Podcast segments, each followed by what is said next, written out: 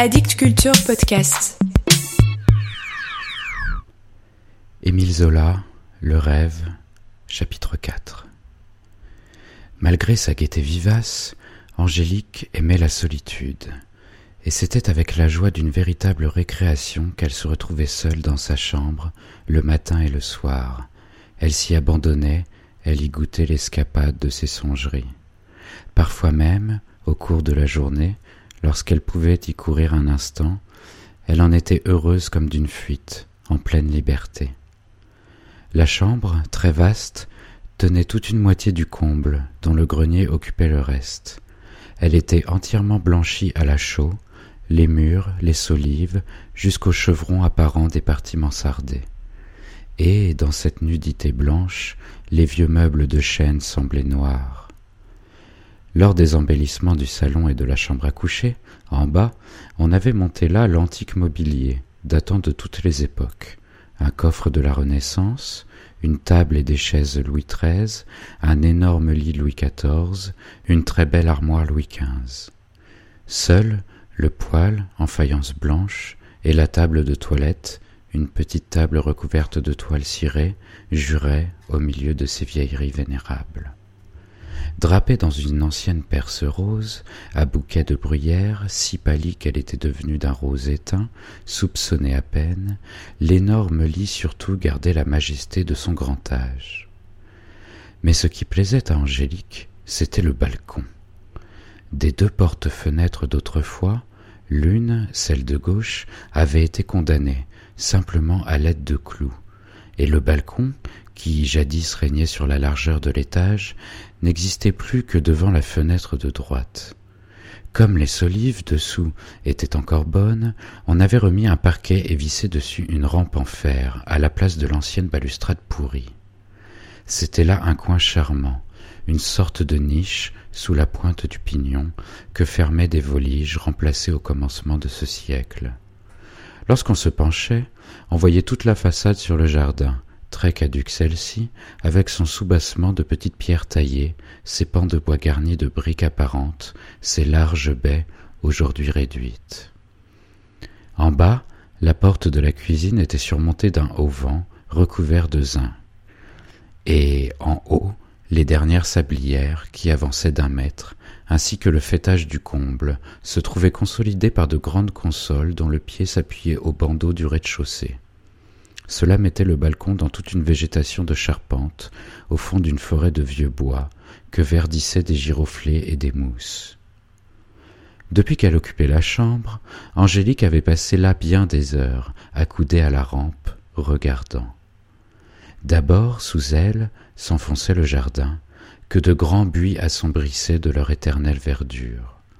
Dans un angle, contre l'église, un bouquet de maigres lilas entourait un vieux banc de granit tandis que dans l'autre angle, à moitié caché par un lierre dont le manteau couvrait tout le mur du fond, se trouvait une petite porte débouchant sur le Clos-Marie, vaste terrain laissé inculte. Ce Clos-Marie était l'ancien verger des moines. Un ruisseau d'eau vive le traversait, la chevrotte, où les ménagères des maisons voisines avaient l'autorisation de laver leur linge. Des familles de pauvres se terraient dans les ruines d'un ancien moulin écroulé, et personne autre n'habitait le champ que la ruelle des Gardaches reliait seule à la rue Magloire, entre les hautes murailles de l'évêché et celles de l'hôtel Voincourt. En été, les ormes centenaires des deux parcs barraient de leurs cimes de feuillage l'horizon étroit, qui était fermé au midi par la croupe géante de l'église.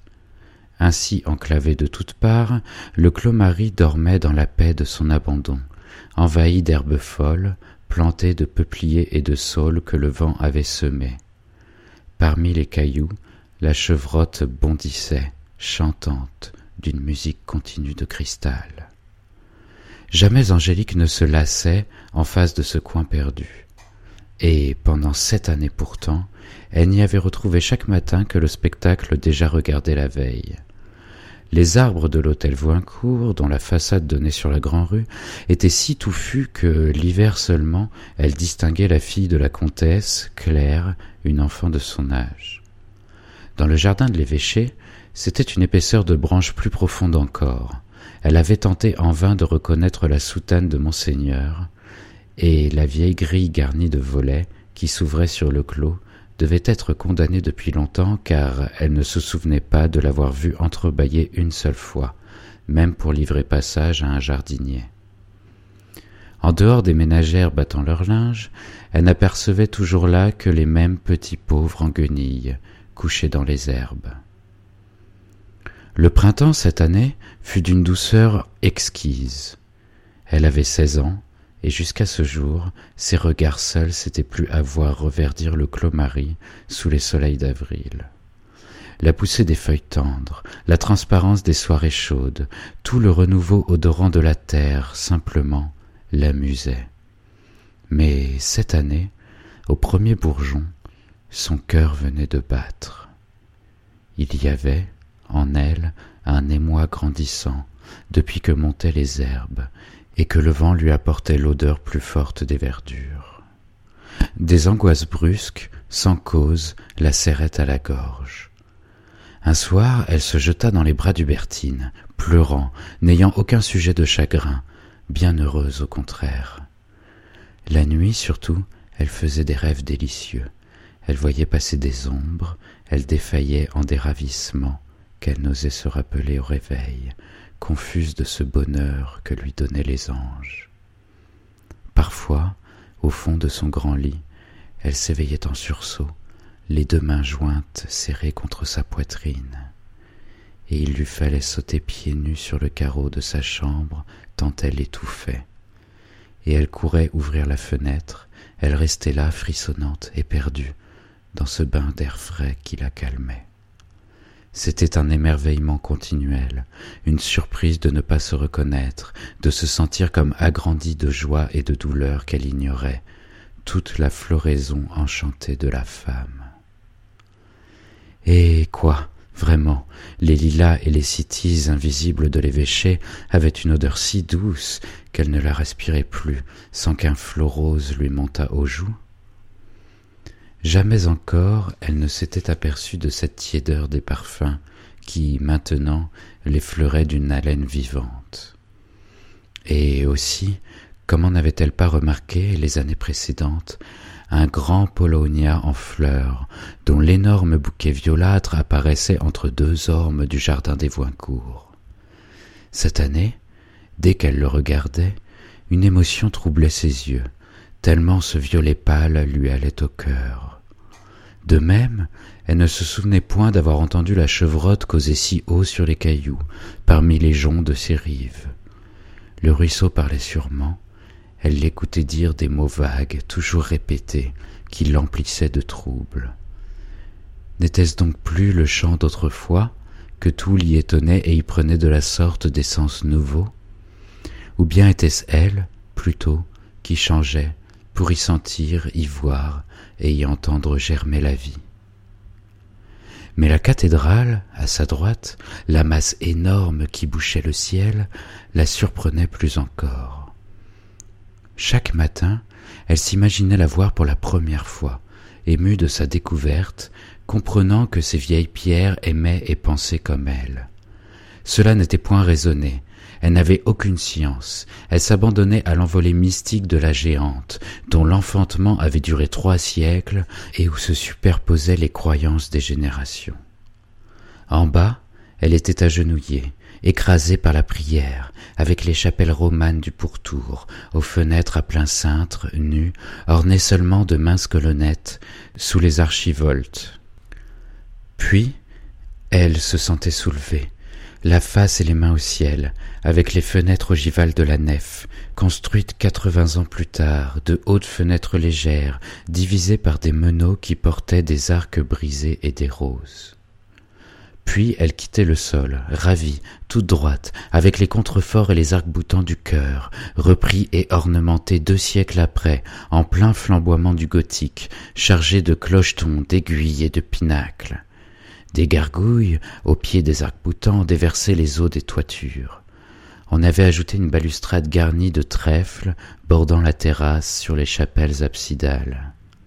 Le comble également était orné de fleurons, et tout l'édifice fleurissait, à mesure qu'il se rapprochait du ciel, dans un élancement continu, délivré de l'antique terreur sacerdotale, allant se perdre au sein d'un Dieu de pardon et d'amour. Elle en avait la sensation physique, elle en était allégée et heureuse, comme d'un cantique qu'elle aurait chanté, très pur, très fin, se perdant très haut. D'ailleurs, la cathédrale vivait. Des hirondelles, par centaines, avaient maçonné leur nid sous les ceintures de trèfle, jusque dans les creux des clochetons et des pinacles, et continuellement leur vol effleurait les arcs-boutants et les contreforts qu'ils peuplaient. C'étaient aussi les ramiers des ormes de l'évêché, qui se rengorgeaient au bord des terrasses, allant à petits pas, ainsi que des promeneurs. Parfois, perdu dans le bleu, à peine gros comme une mouche, un corbeau se lissait les plumes à la pointe d'une aiguille. Des plantes, toute une flore, les lichens, les graminées qui poussent aux fentes des murailles, animaient les vieilles pierres du sourd travail de leurs racines. Les jours de grande pluie, l'abside entière s'éveillait et grondait, dans le ronflement de l'averse battant les feuilles de plomb du comble, se déversant par les rigoles des galeries, roulant d'étage en étage avec la clameur d'un torrent débordé. Même les coups de vent terribles d'octobre et de mars lui donnaient une âme, une voix de colère et de plainte, quand il soufflait au travers de sa forêt de pignons et d'arcatures, de colonnettes et de roses. Le soleil enfin la faisait vivre, du jeu mouvant de la lumière, depuis le matin qui la rajeunissait d'une gaieté blonde, jusqu'au soir qui sous les ombres lentement allongées la noyait d'inconnu. Et elle avait son existence intérieure, comme le battement de ses veines, les cérémonies dont elle vibrait toutes, avec le branle des cloches, la musique des orgues, le chant des prêtres. Toujours la vie frémissait en elle, des bruits perdus, le murmure d'une messe basse, l'agenouillement léger d'une femme, un frisson à peine deviné, rien que l'ardeur dévote d'une prière, dite sans parole, bouche close. Maintenant que les jours croissaient, Angélique, le matin et le soir, restait longuement accoudée au balcon, côte à côte avec sa grande amie la cathédrale. Elle l'aimait plus encore le soir, quand elle n'en voyait que la masse énorme se détacher d'un bloc sur le ciel étoilé. Les plans se perdaient, à peine distinguait-elle les arcs-boutants jetés comme des ponts dans le vide. Elle la sentait éveillée sous les ténèbres, pleine d'une songerie de sept siècles, grande des foules qui avaient espéré et désespéré devant ces autels. C'était une veille continue, venant de l'infini du passé, allant à l'éternité de l'avenir, la veille mystérieuse et terrifiante d'une maison où Dieu ne pouvait dormir. Et dans la masse noire, immobile et vivante, ses regards retournaient toujours à la fenêtre d'une chapelle du cœur, au ras des arbustes du clos Marie, la seule qui s'alluma, ainsi qu'un œil vague ouvert sur la nuit. Derrière, à l'angle d'un pilier, brûlait une lampe de sanctuaire. Justement, cette chapelle était celle que les abbés d'autrefois avaient donnée à Jean V d'Hautecoeur et à ses descendants, avec le droit d'y être ensevelis en récompense de leur largesse. Consacrée à Saint Georges, elle avait un vitrail du XIIe siècle, où l'on voyait peinte la légende du saint. Dès le crépuscule, la légende naissait de l'ombre, lumineuse, comme une apparition. Et c'était pourquoi Angélique, les yeux rêveurs et charmés, aimait la fenêtre. Le fond du vitrail était bleu, la bordure rouge. Sur ce fond d'une sombre richesse, les personnages dont les draperies volantes indiquaient le nu s'enlevaient en teintes vives, chaque partie faite de vert coloré, ombré de noir, pris dans les plombs. Trois scènes de la légende, superposées, occupaient la fenêtre jusqu'à l'archivolte. Dans le bas, la fille du roi, sortie de la ville en habits royaux pour être mangée, rencontrait Saint Georges près de l'étang, d'où émergeait déjà la tête du monstre, et une banderole portait ces mots. Bon chevalier, ne te péris pas pour moi, car tu ne me pourras aider ne délivrer, un roi avec moi. Puis, au milieu, c'était le combat, le saint à cheval traversant le monstre de part en part, ce qui expliquait cette phrase. Georges brandit tellement sa lance qu'il navra le dragon et le jecta à terre. Enfin, au-dessus, la fille du roi emmenait à la ville le monstre vaincu. Georges diste. Jecte-lui ta ceinture, entoure le col, et ne te doute en rien, belle fille. Et quand elle eut ce fait, le dragon la suivit comme un trait de bon air chien. Lors de son exécution, le vitrail devait être surmonté, dans le plein cintre, d'un motif d'ornement. Mais plus tard, quand la chapelle appartint aux Hautes-Cœurs, ils remplacèrent ce motif par leurs armes. Et c'était ainsi que, durant les nuits obscures, flambaient, au-dessus de la légende, des armoiries de travail plus récents, éclatantes.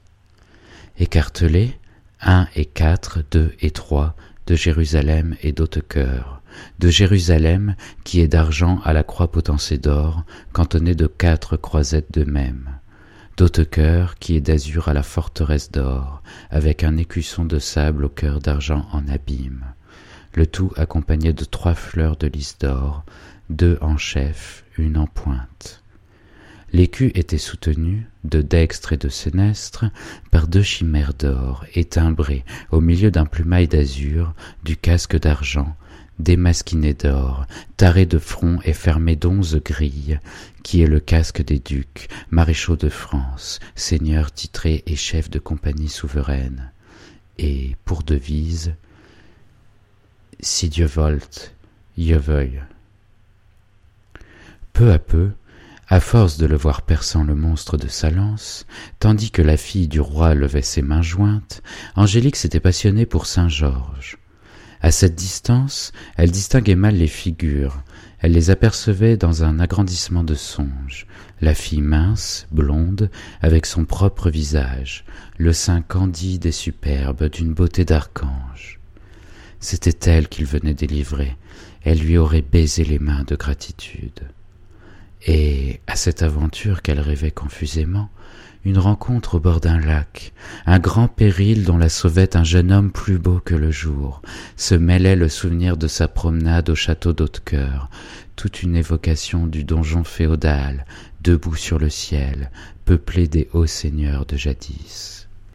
Les armoiries luisaient comme un astre des nuits d'été. Elle les connaissait bien, les lisait couramment avec leurs mots sonores, elle qui brodait souvent des blasons. Jean V s'arrêtait de porte en porte, dans la ville ravagée par la peste, montait baiser les mourants sur la bouche et les guérissait en disant Si Dieu veut, je veux. Félicien III, prévenu qu'une maladie empêchait Philippe le Bel de se rendre en Palestine, y allait pour lui, pieds nus, un cierge au poing, ce qui lui avait fait octroyer un quartier des armes de Jérusalem. D'autres, d'autres histoires s'évoquaient, surtout celles des dames d'Haute-Cœur, les mortes heureuses, ainsi que les nommait la légende. Dans la famille, les femmes mouraient jeunes, en plein bonheur. Parfois, deux, trois générations étaient épargnées, puis la mort reparaissait, souriante, avec des mains douces, et emportait la fille ou la femme d'un Haute-Cœur, les plus vieilles à vingt ans, au moment de quelque grande félicité d'amour. Laurette, fille de Raoul Ier, le soir de ses fiançailles avec son cousin Richard, qui habitait le château, s'étant mise à sa fenêtre, l'aperçut à la sienne, de la tour de David à la tour de Charlemagne. Et elle crut qu'il l'appelait, et comme un rayon de lune jetait entre eux un pont de clarté, elle marcha vers lui. Mais, au milieu, dans sa hâte, un faux pas la fit sortir du rayon. Elle tomba et se brisa au pied des tours si bien que depuis ce temps, chaque nuit, lorsque la lune est pure, elle marche dans l'air autour du château, que baigne de blancheur le muet frôlement de sa robe immense. Balbine, femme d'Hervé VII, crut pendant six mois son mari tué à la guerre. Puis, un matin qu'elle l'attendait toujours, au sommet du donjon, elle le reconnut sur la route qui rentrait. Elle descendit en courant, si éperdue de joie qu'elle en mourut à la dernière marche de l'escalier. Et aujourd'hui, au travers des ruines, dès que tombait le crépuscule, elle descendait encore. On la voyait courir d'étage en étage, filer par les couloirs et les pièces, passer comme une ombre derrière les fenêtres béantes, ouvertes sur le vide. Toutes revenaient, Isabeau, Gudule, Yvonne, Ostreberte, toutes les mortes heureuses, aimées de la mort qui leur avait épargné la vie, en les enlevant d'un coup d'aile, très jeunes, dans le ravissement de leur premier bonheur. Certaines nuits, leur vol blanc emplissait le château, ainsi qu'un vol de colombes et jusqu'à la dernière d'elles, la mère du fils de Monseigneur, qu'on avait trouvé étendue sans vie devant le berceau de son enfant, où, malade, elle s'était traînée pour mourir, foudroyée par la joie de l'embrasser. Ces histoires hantaient l'imagination d'Angélique. Elle en parlait comme de faits certains, arrivés la veille. Elle avait lu les noms de Laurette et de Balbine sur de vieilles pierres tombales, encastrées dans les murs de la chapelle. Alors, pourquoi donc ne mourrait-elle pas toute jeune, heureuse elle aussi? Les armoiries rayonnaient, le sein descendait de son vitrail, et elle était ravie au ciel, dans le petit souffle d'un baiser. La légende le lui avait enseigné. N'est-ce pas le miracle qui est la règle commune? Le train ordinaire des choses? Il existe à l'état aigu, continu, s'opère avec une facilité extrême, à tout propos, se multiplie, s'étale, déborde, même inutilement, pour le plaisir de nier les lois de la nature. On vit de plein pied avec Dieu. Abagar, roi d'Édesse, écrit à Jésus qui lui répond. Ignace reçoit des lettres de la Vierge. En tout lieu, la mère et le fils apparaissent, prennent des déguisements, causent d'un air de bonhomie souriante. Lorsqu'il les rencontre, Étienne est plein de familiarité.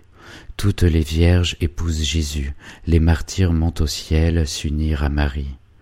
Et quant aux anges et aux saints, ils sont les ordinaires compagnons des hommes, vont, viennent, passent au travers des murs, se montrent en rêve, parlent du haut des nuages, assistent à la naissance et à la mort, soutiennent dans les supplices, délivrent des cachots, apportent des réponses, font des commissions. Sur leurs pas, c'est une floraison inépuisable de prodiges. Sylvestre attache la gueule d'un dragon avec un fil. La terre se hausse pour servir de siège à Hilaire, que ses compagnons voulaient humilier. Une pierre précieuse tombe dans le calice de Saint-Loup. Un arbre écrase les ennemis de Saint-Martin. Un chien lâche un lièvre. Un incendie cesse de brûler quand il ordonne. Marie l'Égyptienne marche sur la mer. Des mouches à miel s'échappent de la bouche d'Ambroise à sa naissance. Continuellement, les saints guérissent les yeux malades, les membres paralysés ou desséchés, la lèpre, la peste surtout. Pas une maladie ne résiste au signe de la croix. Dans une foule, les souffrants et les faibles sont mis à part pour être guéris en masse d'un coup de foudre. La mort est vaincue, les résurrections sont si fréquentes qu'elles rentrent dans les petits événements de chaque jour. Et lorsque les saints eux-mêmes ont rendu l'âme, les prodiges ne s'arrêtent pas, ils redoublent, ils sont comme les fleurs vivaces de leur tombeau. Deux fontaines d'huile, remèdes souverains, coulent des pieds et de la tête de Nicolas. Une odeur de rose monte du cercueil de Cécile quand on l'ouvre. Celui de Dorothée est plein de manne.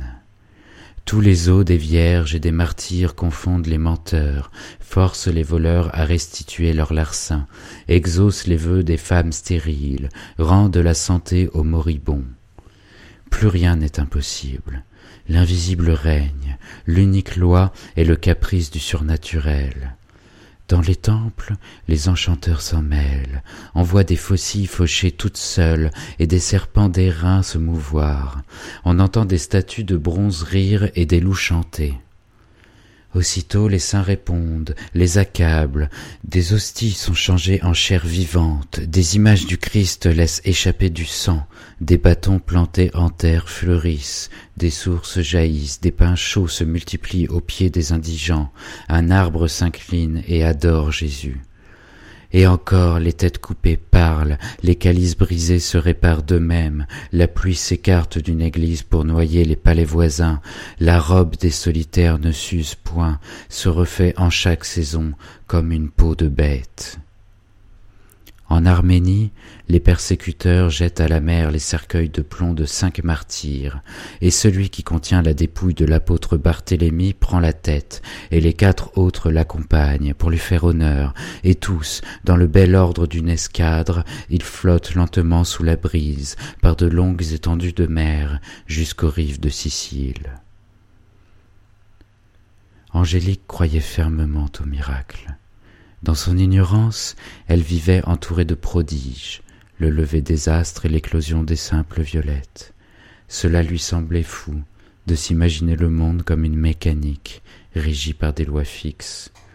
Tant de choses lui échappaient.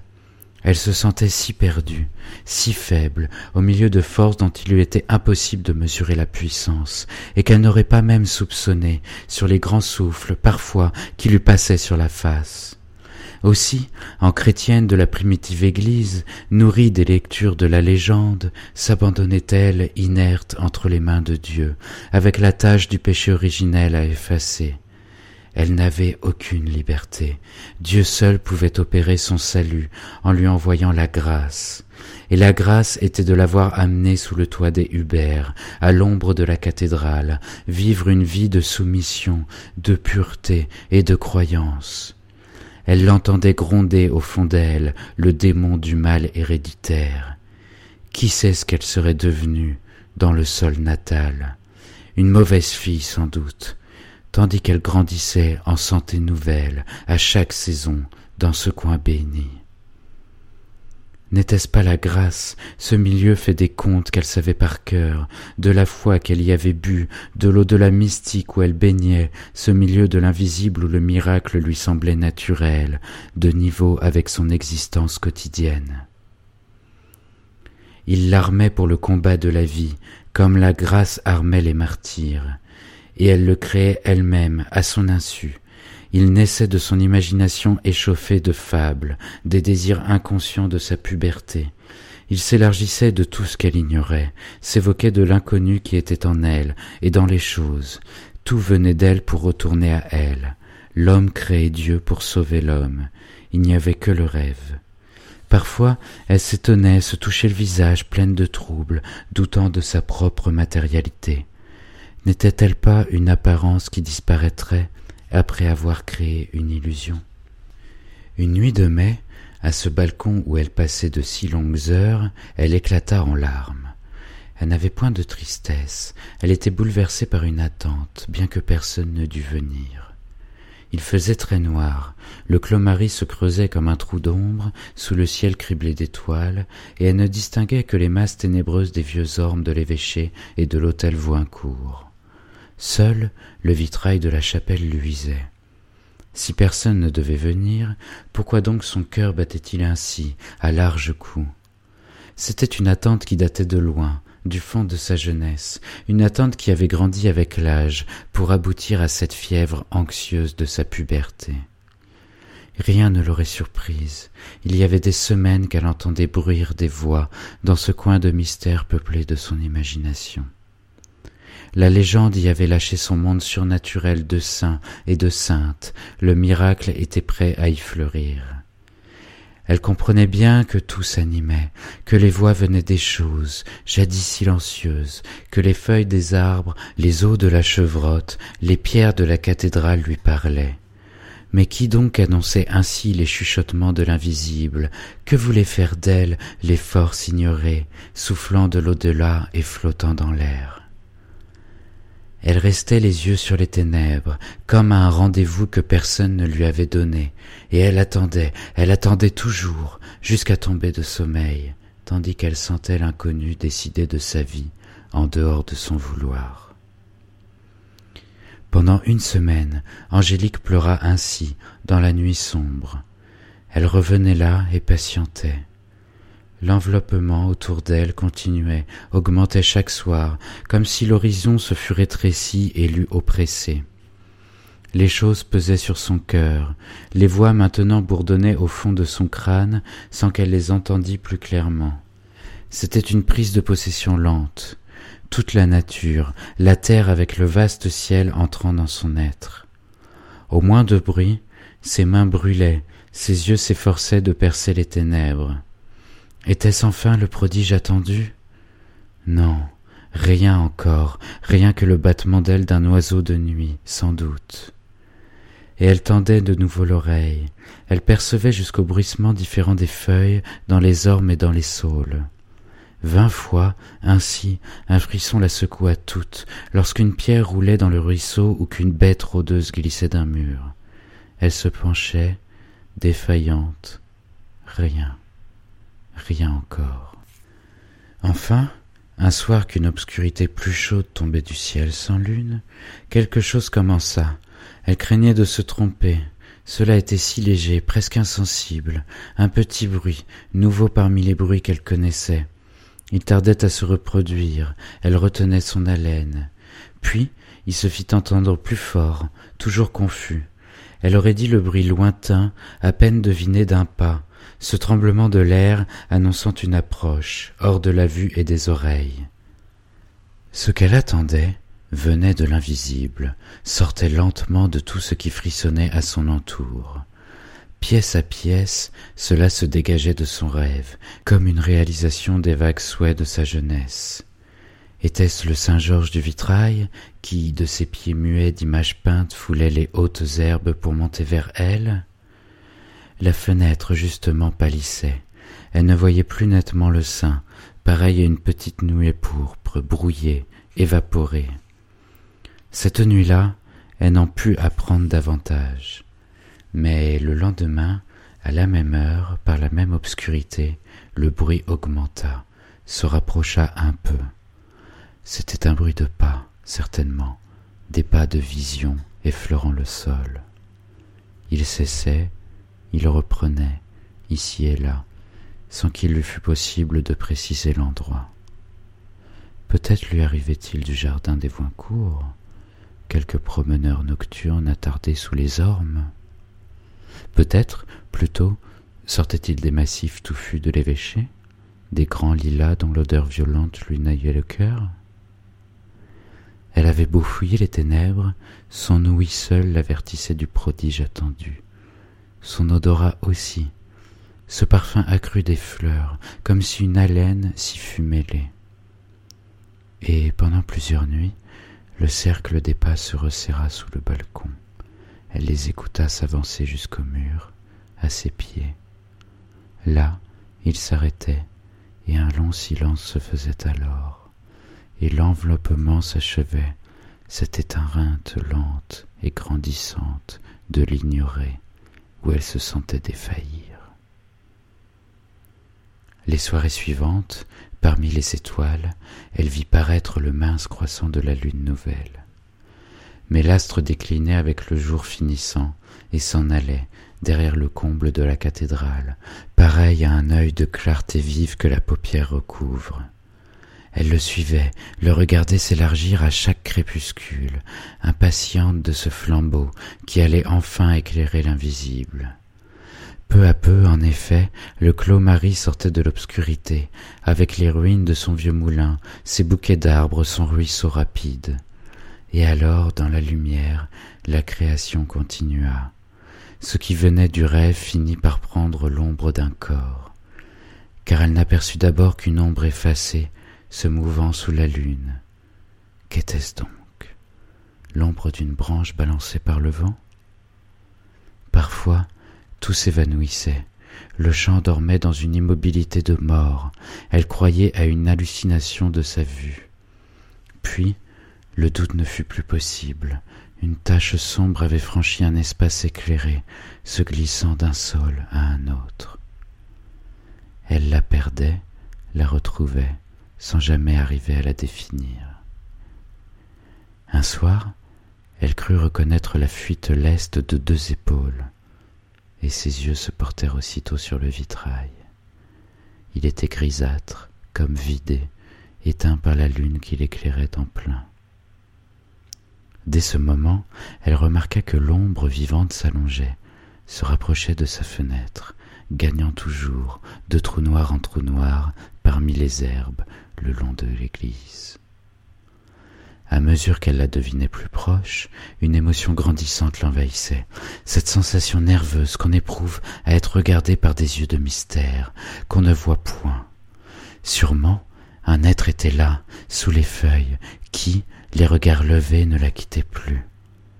Elle avait sur les mains, sur le visage, l'impression physique de ses regards, longs, très doux, craintifs aussi. Elle ne s'y dérobait pas, parce qu'elle les sentait purs, venus du monde enchanté de la légende. Et son anxiété première se changeait en un trouble délicieux, dans sa certitude du bonheur. Une nuit, brusquement, sur la terre blanche de lune, l'ombre se dessina d'une ligne franche et nette, l'ombre d'un homme qu'elle ne pouvait voir, caché derrière les saules. L'homme ne bougeait pas. Elle regarda longtemps l'ombre immobile. Dès lors, Angélique eut un secret. Sa chambre nue, badigeonnée à la chaux, toute blanche, en était emplie. Elle restait des heures dans son grand lit, où elle se perdait, si mince, les yeux clos, mais ne dormant pas, revoyant toujours l'ombre immobile sur le sol éclatant. À l'aube, quand elle rouvrait les paupières, ses regards allaient de l'armoire énorme au vieux coffre, du poêle de faïence à la petite table de toilette, dans la surprise de ne pas retrouver là ce profil mystérieux qu'elle eût dessiné d'un trait sûr, de mémoire. Elle l'avait revu en dormant, glissé parmi les bruyères pâles de ses rideaux. Ses songes comme sa veille en étaient peuplés. C'était une ombre compagne de la sienne. Elle avait deux ombres, bien qu'elle fût seule, avec son rêve. Et ce secret, elle ne le confia à personne, pas même à Hubertine, à laquelle, jusque-là, elle avait tout dit. Lorsque celle-ci la questionnait, étonnée de sa joie, elle devenait très rouge, elle répondait que le printemps précoce la rendait joyeuse. Du matin au soir, elle bourdonnait, ainsi qu'une mouche ivre des premiers soleils. Jamais les chasubles qu'elle brodait n'avaient flambé d'un tel resplendissement de soie et d'or. Les Hubert, souriants, la croyaient simplement bien portante. Sa gaieté montait à mesure que tombait le jour. Elle chantait au lever de la lune, et quand l'heure était arrivée, elle s'accoudait au balcon. Elle voyait l'ombre. Pendant tout le quartier, elle la trouva exacte à chaque rendez-vous, droite et muette, sans qu'elle en sût davantage, ignorante de l'être qui devait la produire. N'était-ce donc qu'une ombre, une apparence seulement, peut-être le sein disparu du vitrail, peut-être l'ange qui avait aimé Cécile autrefois, qui dansait l'aimer à son tour? Cette pensée la rendait orgueilleuse, lui était très douce, comme une caresse venue de l'invisible. Puis une impatience la prit de connaître, son attente recommença. La lune, en son plein, éclairait le clos Marie. Quand elle était au zénith, les arbres sous la lumière blanche qui tombait d'aplomb n'avaient plus d'ombre, pareils à des fontaines ruisselantes de muette clarté. Tout le champ s'en trouvait baigné, une onde lumineuse l'emplissait d'une limpidité de cristal, et l'éclat en était si pénétrant qu'on y distinguait jusqu'à la découpure fine des feuilles de saule. Le moindre frisson de l'air semblait rider ce lac de rayons, endormi dans sa paix souveraine, entre les grands ormes des jardins voisins et la croupe géante de la cathédrale. Deux soirées s'étaient passées encore, lorsque, la troisième nuit, en venant s'accouder, Angélique reçut au cœur un choc violent. Là, dans la clarté vive, elle l'aperçut debout, tournée vers elle. Son ombre, ainsi que celle des arbres, s'était repliée sous ses pieds, avait disparu. Il n'y avait plus que lui, très clair. À cette distance, elle le voyait comme en plein jour, âgé de vingt ans, blond, grand et mince. Il ressemblait au Saint Georges, à un Jésus superbe, avec ses cheveux bouclés, sa barbe légère, son nez droit, un peu fort, ses yeux noirs, d'une douceur hautaine. Et elle le reconnaissait parfaitement. Jamais elle ne l'avait vu autre. C'était lui. C'était ainsi qu'elle l'attendait. Le prodige s'achevait enfin. La lente création de l'invisible aboutissait à cette apparition vivante. Il sortait de l'inconnu, du frisson des choses, des voix murmurantes, des jeux mouvants de la nuit, de tout ce qui l'avait enveloppé, jusqu'à la faire défaillir. Aussi le voyait-elle à deux pieds du sol, dans le surnaturel de sa venue, tandis que le miracle l'entourait de toutes parts, flottant sur le lac mystérieux de la lune. Il gardait pour escorte le peuple entier de la légende, les saints dont les bâtons fleurissent, les saintes dont les blessures laissent pleuvoir du lait, et le vol blanc des vierges pâlissait les étoiles. Angélique le regardait toujours. Il leva les deux bras, les tendit, grands ouverts. Elle n'avait pas peur. Elle lui souriait.